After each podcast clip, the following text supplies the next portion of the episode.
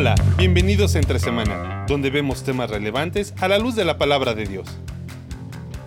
Seguimos con nuestra serie Lectura Requerida, hablando sobre un libro que aborda uno de los temas con los que más luchamos, los límites. ¿Asumes más responsabilidades de las que puedes cumplir? ¿Sientes que no te alcanza el tiempo? ¿Le dices a las personas a tu alrededor lo que tienen que hacer? Acompaña a Alex y a Marcelo en una interesante conversación sobre cómo aprender a tener límites sanos, aquí entre semana. Aquí estamos con todos nuestros libros. Hemos estado viendo y hablando y compartiendo un poco acerca de los libros que nos han ayudado en los años. Eh, entonces esto lo estamos llamando lectura requerida. así que si, para, si te inscribiste en esta clase de la vida... Toma nota. Sí, em, bueno, hemos estado hablando acerca de los, los libros que nos ha ayudado a entender nuestra posición en Cristo, entender eh, la parte personal de nuestro caminar con Dios eh, y, mucho, súper práctico, ¿no? Pero eh, tiene una base muy teórica y acerca de el caminar de uno. Eh, pero después, ¿qué haces cuando ya eso lo entendiste y empiezas a tener problemas con otros seres humanos que no lo han entendido, que no son tan espirituales como, oh. como, como el que nos escucha? Sí, tú, tú que nos escuchas, ya después de haberte echado esos tres libros, ya andas en, en, otro plano. Dos, dos centímetros despegado de la tierra, más o menos. Solo que eh, hay que vivir entre esa gente mugrosa que todavía no, no ha comprendido. Entonces, ahí es donde nosotros tenemos que también ir leyendo y aprendiendo acerca de el trato con otros, porque sí es difícil. Libros, a ver, eh, criticamos eh, un poco, bueno, un poco mucho, este, este de tres pasos para, cinco tips de eso. Eso tiene su lugar, no es que está mal. ¿No? Lo práctico tiene su lugar, solo que, como decía el libro de Watchman Nee, el, del episodio anterior, no puede tener lugar sin entender mi posición en Cristo. Por eso dedicamos tres episodios a tres libros que hablan de eso, del descanso, de, apropiarte de la obra de Cristo, de, mira, mira qué interesante, no me quiero ir por las ramas, pero ya, ya me fui, ¿no? Eh, pregunta muy, muy, muy común y, y, muy buena, cuando tienes que tomar una decisión, hoy, ¿qué haría Jesús en tu lugar? Eh, ¿Cómo voy a saber qué haría Jesús en mi lugar? Porque él vivió hace dos mil años. No, pero, pero al final, ¿cuál es el énfasis? ¿Qué es lo que yo tengo que hacer? Qué diferente es preguntar qué es lo que Jesús hizo. Mm. Y conforme a lo que él hizo, entonces yo me apropio de eso y camino en esa dirección. A lo mejor uno dice, ¿es semántica? Puede ser, me gusta la palabra énfasis más que semántica, y los énfasis sí hacen la diferencia. Es que uno mira la vida de Jesús y dice, yo con mis fuerzas quiero copiarlo. Ándale. Otros, la otra es mirar la obra de Jesús hmm. y decir, ya que Él hizo, yo puedo entrar en eso porque y como resultado, ándale, porque estoy en Él. Ajá. Ah, sí. Gracias. No podías haberlo conceptualizado mejor. Síguenos en Entre Semanas CB para más Frases tuiteables. ok, y, el libro de hoy responde a, habiendo entendido todo lo que hemos hablado, bueno, por, dónde empezamos? ¿Qué sería un, área práctica de, eh, de, la, de mayor conflicto? Bueno, ya ustedes saben qué libro estamos hablando porque está en el título, se llama Límites. Eh, este es un libro de dos psicólogos, eh, Dr. Henry Cloud y John Townsend.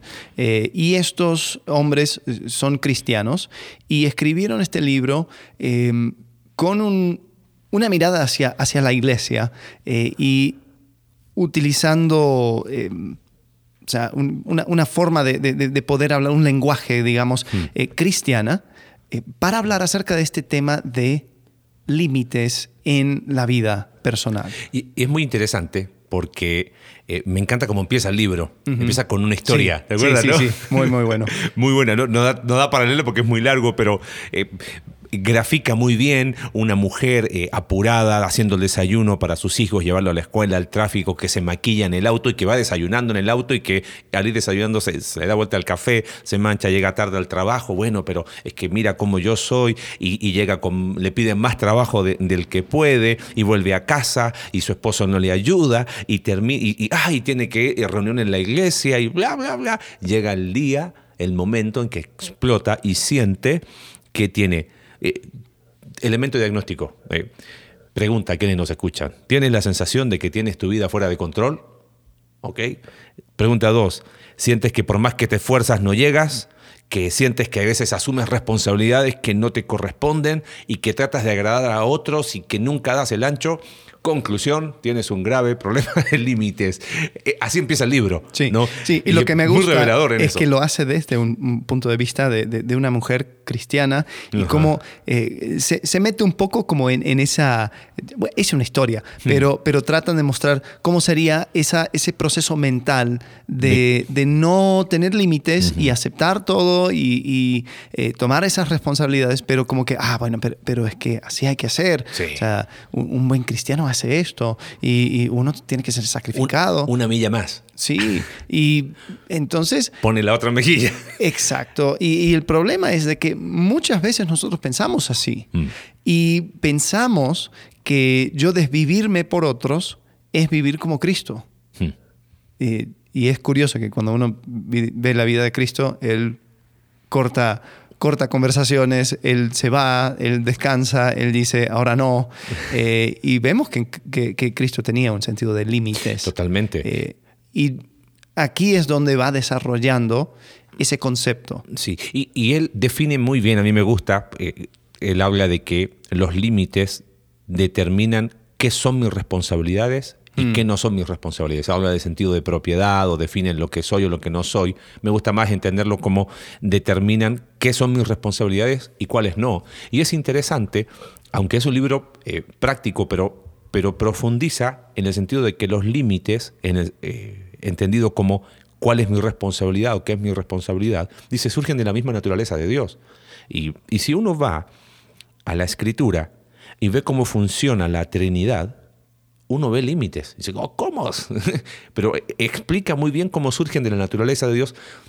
A ver, ¿es idea mía o la palabra límites a veces como que suena ofensiva? Sí. Tienes que poner un límite. Tiene como una connotación negativa, ¿no? Claro, claro. Y creo que por ahí está el problema, ¿no? Pero fíjate, el Padre encomienda al Hijo. El Espíritu Santo eh, honra al Hijo. El Hijo dice, yo no hago nada por mi cuenta, sino lo que el Padre me, dice, guiado por el Hijo. Eh, el Padre a nadie juzga, sino todo juicio dio al Hijo. Y el Hijo dice, mi comida es que haga la voluntad del Padre. O sea, es como, espérame. Y después Jesús dice a nosotros, nadie llega al Padre, sino, por mí. por mí. ¿Eso qué son? Son límites. Son límites. Entonces, ¿por qué? Porque si cambiamos la palabra límites por la idea de responsabilidad, eh, quizás a lo mejor por ahí empieza a cambiar el concepto. ¿no? Eh, a veces usamos la palabra límite cuando ya estamos con, el agua al cuello y es un grito desesperado y en vez de poner límites construimos muros, pero porque reaccionamos a algo. Sí. Pero la naturaleza de los límites es otro.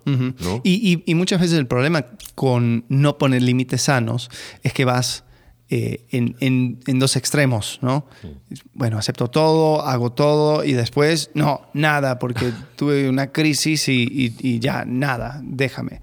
Y, no, no se puede vivir esa vida mm. eh, vacilando entre una cosa y otra. Y una cosa en el libro es, eh, hay, hay un, cuadro que, ponen acerca de los problemas de, mm. límites. Y cuando una persona tiene problemas con límites, o sea, los, extremos, eh, ahí es donde también pueden surgir eh, situaciones, ¿no? Y, les da títulos, ¿no? A, las cuatro personas que, no respetan o, que, tienen problemas con límites. Sí, habla del. Primero el complaciente. El complaciente. ¿no? Que es el que eh, no sabe decir que no.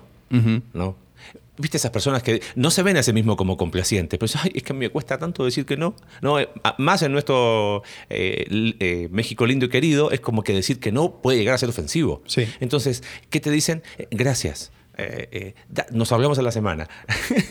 pero decir que no, como suena ofensivo, pero vamos por la vida siendo complacientes. No podemos decir que no otra manera es, a todos decimos que sí. Sí, y todo lo que hago, entonces se siente forzado, se siente, o sea, uno no lo quiere hacer, pero es porque no supo decir no. Hmm. Yo no puedo, no quiero, no, no, no lo voy a hacer. Eh, entonces, ese es un problema de límites, es el que no puede decir que no. Después está el que no puede escuchar no. Hmm. Y ese es el controlador. Sí. Y el controlador es la persona que, que manipula o, va violando los límites de otros, va entrando, entremetiéndose en responsabilidades ajenas.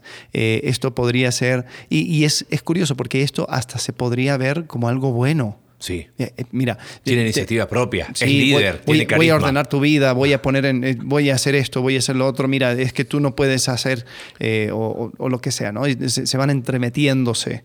Entonces es, el controlador, es la persona que no puede escuchar, no. Mm. Entonces, no, el uno no, no permite que sus límites personales sean respetados. El otro no respeta límites de otros. Puedo, puedo usar una, analogía, si me, si me lo permite, si no lo voy a hacer igual. El complaciente, el que no sabe decir que no, de alguna manera eh, tiene un complejo de redentor hacia otros.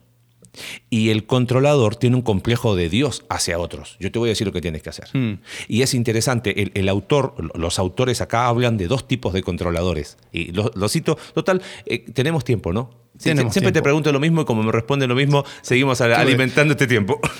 Mira, tenemos, tenemos memoria en el chip, así que... Ah, no hay ningún problema. Él habla de dos tipos de controladores. Tal controlador agresivo, el que pasa por encima de otro. Eh, y es más, uno lo puede ver hasta en la escritura. ¿Te acuerdas cuando, cuando Pedro eh, reprendió a Jesús? Eh, él, no respetó un límite. ¿no? Y está el controlador manipulador. Es el que Mm, usa la culpa, ¿no? Ah, y, manipula con tal de sacarte un sí. Con tal de que hagas lo que él quiere, te manipula para que lo hagas. Y esto es, uff, eh, da para otro tipo de conversación, pero esos dos perfiles son muy interesantes. Y, y, una vez, no sé si lo dijiste tú, no sé quién lo dijo, pero ¿qué sucede cuando un complaciente, uno que no sabe decir que no, que a todo dice que sí, conoce a un controlador? Eh, se casan. Eso, es lo Eso suele ser más común de lo que uno cree. Desafortunadamente. Sí. Y hay dos perfiles más. Hay dos más. Eh, porque primero era el que no puede decir que no. Y luego el que no puede escuchar un no. Y después está el que no puede decir que sí.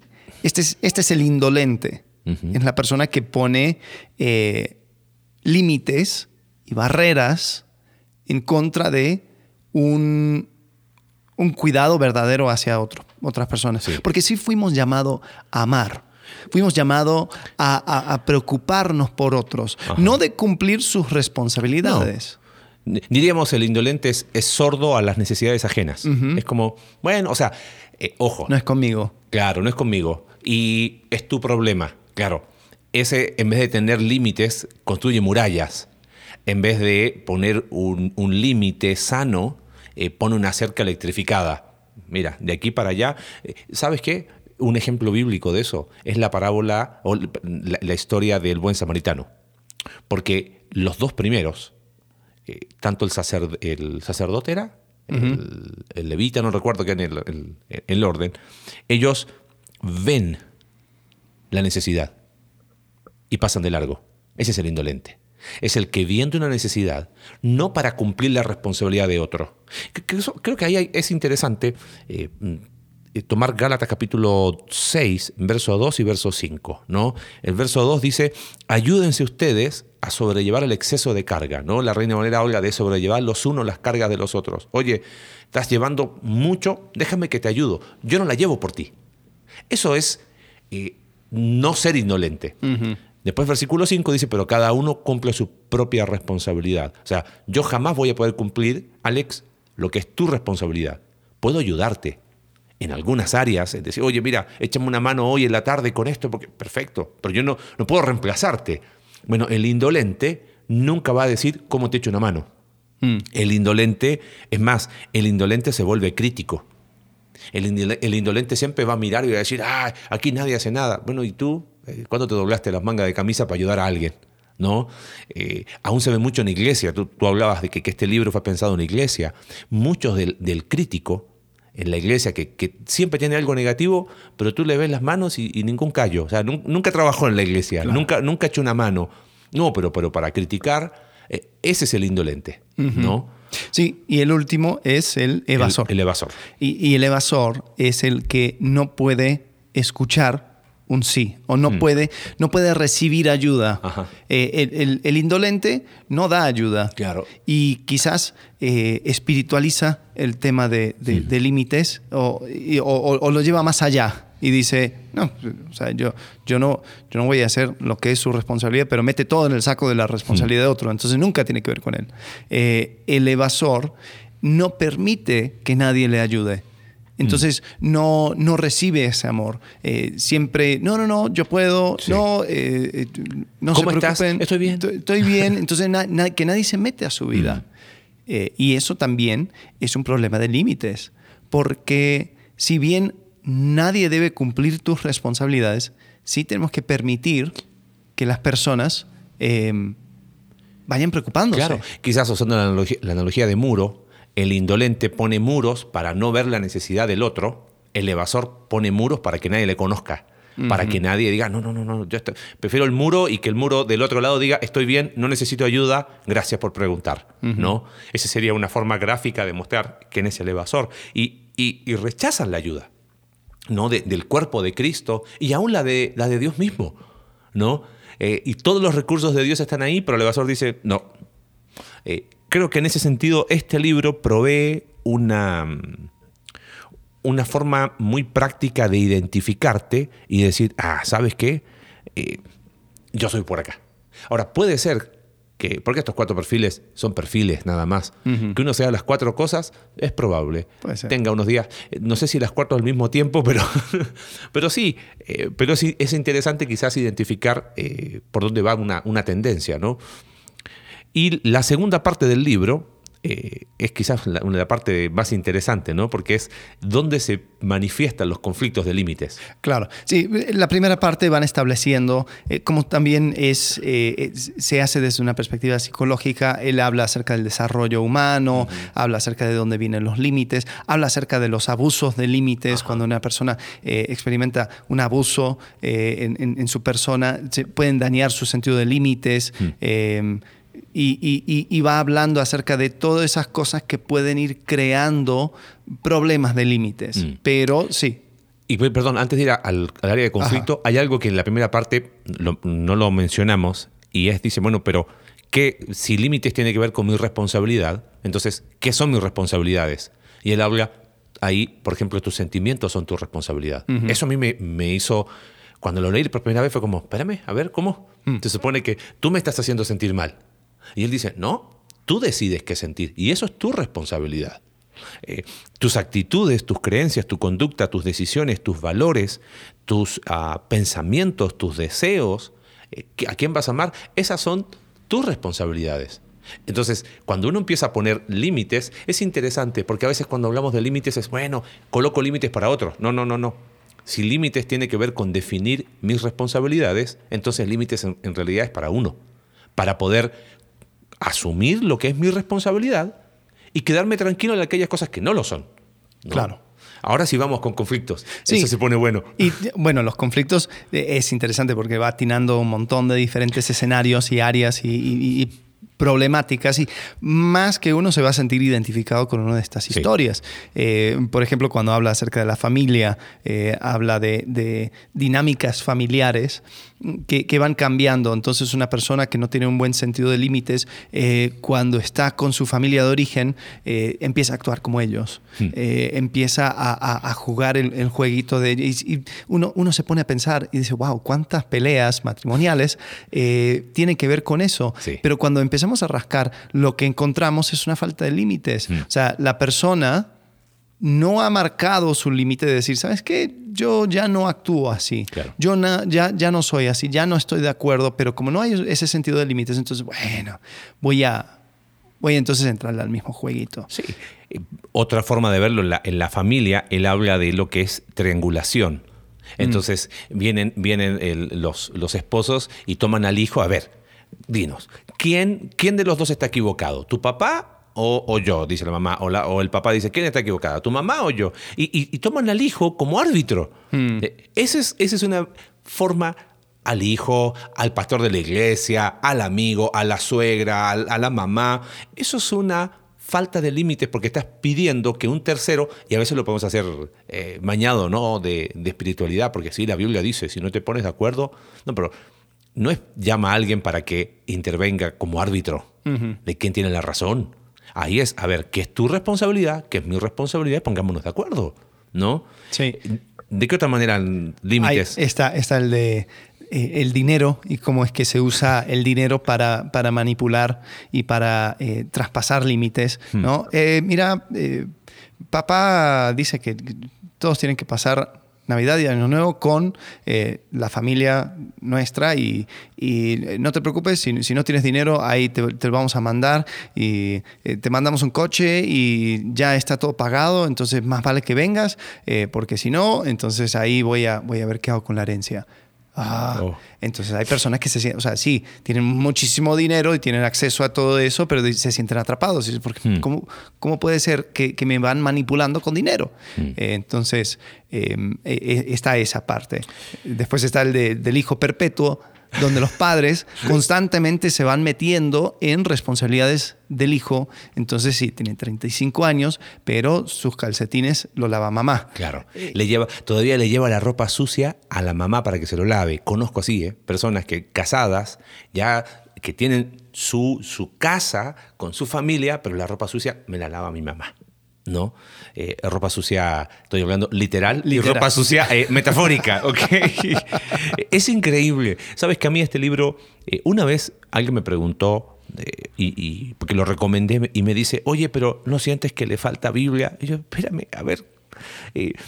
No necesariamente hacer un, un arsenal de versículos bíblicos hace que un libro sea bíblico. Eso tiene muchas referencias bíblicas, pero si están descontextualizadas, si no, no tienen su, su adecuada aplicabilidad, lo que, lo que hace este libro es establecer el principio basado en Gálatas capítulo 6 y en un montón de textos y en la misma naturaleza de Dios en cuanto a responsabilidades y después decir, a ver, ¿tienes problemas de límites? Chécate. Fíjate, familia. Y de repente dice, oh sí, oh sí, oh sí. y, y- y- y ahí es donde veo el valor de este libro, ¿no? Por ejemplo, a nivel de matrimonio. Hablábamos de familia recién, pero otro de los focos es matrimonio.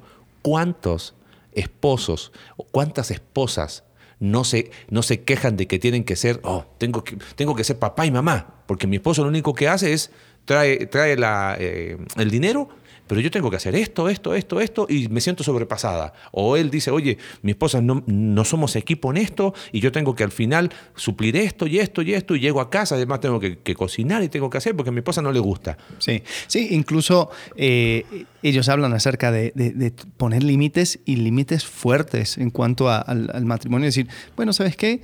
Si esto no va a cambiar, y, y está hablando acerca Hmm. quizás de situaciones más, más intensas, Claro. decir, si esto no cambia, entonces eh, voy a salir. Sí. Voy, a, voy a irme a, Sí. a otro lado y después podemos hablar acerca de este Sí. tema, pero yo no voy a permitir que esto continúe. Totalmente. Eh, y, y curiosamente, bueno, hemos hablado acerca de, de situaciones matrimoniales y todo, pero muchas veces eh, cuando se llega a momento de crisis, muchas veces porque se traspasaron los límites durante años, Años. y no se, no se pudo hablar en esos términos y decir, esto no lo voy a permitir, esto yo no creo que es de Dios, esto no voy a... Y, y en amor, y uno no está, no está, no está traspasando, no, está- no se está metiendo eh, a la vida de la otra persona, porque yo no puedo hacer que mi pareja sea más espiritual o menos espiritual, pero sí puedo decir, sabes que esta dinámica no va. Bueno, voy a citar un ejemplo de- del libro. Antes de poner límites, el cónyuge dice, deja de gritarme, tienes que ser más amable. Después de haber puesto límites, es, si quieres, tú puedes seguir gritándome, pero yo no me voy a quedar aquí cuando tú lo hagas. Ajá. Yo voy a salir. Eso es poner un límite. O sea, poner un límite no es, deja de hacerlo. ¿Entiendes? Eh, por ejemplo, eh, hay, hay problemas de alcoholismo en él. Y ella dice, tienes que dejar de tomar, estás arruinando nuestra familia, escúchame, estás destrozando nuestras vidas. Suena muy bien. Pero ahí no hay ningún límite puesto. Ahí hay una, hay simplemente un abrir el corazón con lo que está sucediendo. ¿Qué sería poner límites? Mira, si no quieres dejar de beber y no quieres hacer nada con tu alcoholismo, yo no puedo hacer nada. Pero ni yo ni nuestros hijos vamos a seguir exponiéndonos a este caos. La próxima vez que te emborraches, nos iremos a casa de mi hermano, mi hermana, de un hermano de la iglesia, de quien sea, a pasar la noche y le vamos a decir que vamos a ir ahí a causa de tu alcoholismo. Tu alcoholismo es tu opción, pero no es lo que yo estoy dispuesto a, vivir. Pero ¿qué, es lo que sucede muchas veces? Por falta de límites, no, yo no puedo manchar el nombre de la familia. Claro. Eh, yo, no, no pueden saber de que esta es tu bronca. Hmm. Entonces, eh, ahora tu problema es mi problema. Tu responsabilidad, tu responsabilidad de ser, de, no emborracharte, ahora es mi responsabilidad de, no de cubrírtelo. Sí, y, ahí es, es, interesante, en el matrimonio no todo es nuestro, ¿eh? Hay cosas que son tuyas, hay cosas que son mías, hay cosas que son nuestras. Sí. Y eso, límites, ayuda a aclarar eso. Eh, otra área de, conflicto de límites es con los hijos. Uy, podríamos seguir, pero es que con los hijos es increíble. Los ejemplos aún que da el libro, y ahora en lo que hemos podido ver, piensa esto, vivimos en una, en una, en una época donde eh, a los hijos no se les puede decir que no. En la escuela no pueden tener una mala calificación porque se pueden traumar. Entonces pasan de curso porque pasan de curso. Eh, ya no hay, mira, estas son cosas que vimos negativas en tu hijo. No, no, no. Son áreas de oportunidad. O sea, Fíjate, y yo no estoy diciendo con eso que soy un viejo retrógrado, bueno, un poquito, pero eh, creo que hay, hay límites que se borraron aún en la sociedad, ¿no? Ah, el niño es mal educado y la mamá dice, no, es que es, hiperkinético, es hiperactivo, tiene TDAH, eh, tiene déficit atencional, hiperactividad. Hay una falta de límites en la sociedad en cuanto a padres con hijos en Suecia, que fue, creo que lo mencioné alguna vez, que ha sido la cuna de los derechos del niño. Eh, hace algunos años atrás un psiquiatra hizo, mandó una de esas cartas al director en un periódico y le llamó, la traducción sería la, la mocosocracia, eh, donde es la dictadura de los hijos. Hmm. Y se empoderó de tal manera y, entiendo, quizás la falta de, oportunidad, todo lo que tú quieras, se empoderó de tal manera a los hijos que los hijos deciden qué se come el día domingo, los hijos deciden si se va o no se va al cine, los hijos deciden eh, dónde vamos de vacaciones, los hijos deciden, y te digo eso, eh, es más común de lo que tú crees. No estoy diciendo que no deben ser considerados, pero estoy hablando de eh, dónde está el límite de responsabilidad. Claro, y ellos no llevan la corona en ese sentido. Y, es, y, y parte de el entender límites es poder inculcar en tus hijos ese sentido de límites hmm. eh, correctos, sanos, eh, para que ellos después eh, puedan crecer con ese sentido y, al momento de casarse, al momento de tener sus amigos, al momento de ir al trabajo, eh, de, la iglesia, ¿no? Y estas son todas las categorías que, se encuentran, ¿no? límites y el trabajo, límites y, la era digital, eh, límites, no sé si tiene uno de límites en la iglesia. No. Sí, creo que sí. Lo menciona. Lo menciona. Parece que no, no tiene un, capítulo. Eh, ah, no, lo hablamos nosotros. Sí. Pero eso lo menciona, lo hablamos nosotros cuando hablamos de esto hace varios años atrás en un taller de la iglesia. Sí. Sí, pero la verdad, este libro eh, nos permite entender, y lo, que me gusta de este libro es que como, como se hace con una perspectiva eh, cristiana, no deja a un lado lo que debemos hacer como hermanos en Cristo. Porque sería muy fácil así tomar la, posición del indolente, decir, no, no, no, límites, y eso que sea tu frase célebre. Pero también permite que nosotros digamos no a ciertas cosas, que digamos, ¿sabes qué? Esto, eh, eh, yo, yo tengo esta responsabilidad y, tú no, entonces eh, me, me voy manejando de una forma. Y al final del libro, esa parábola que se contó al comienzo, esa historia de esa pobre mujer eh, frustrada y que, poco espiritual y todo lo demás, termina y ella ahora tiene una perspectiva que incluye límites hmm. y puede decir que no y puede decir, eh, mira, ok, ahorita no puedo, estoy ocupada, pero lo reagendamos, ¿te parece? Ah, bueno, pero va, a ser complicado. Si, si se puede reagendar, yo con mucho gusto. Oh, listo, lo hacemos. Y uno vive su vida ocupándose y, trabajando en lo que eh, le corresponde a uno. Sí. Y después de que, de que eso ya está, puede ir y empezar a preocuparse por otros. y, es, y uno es más efectivo.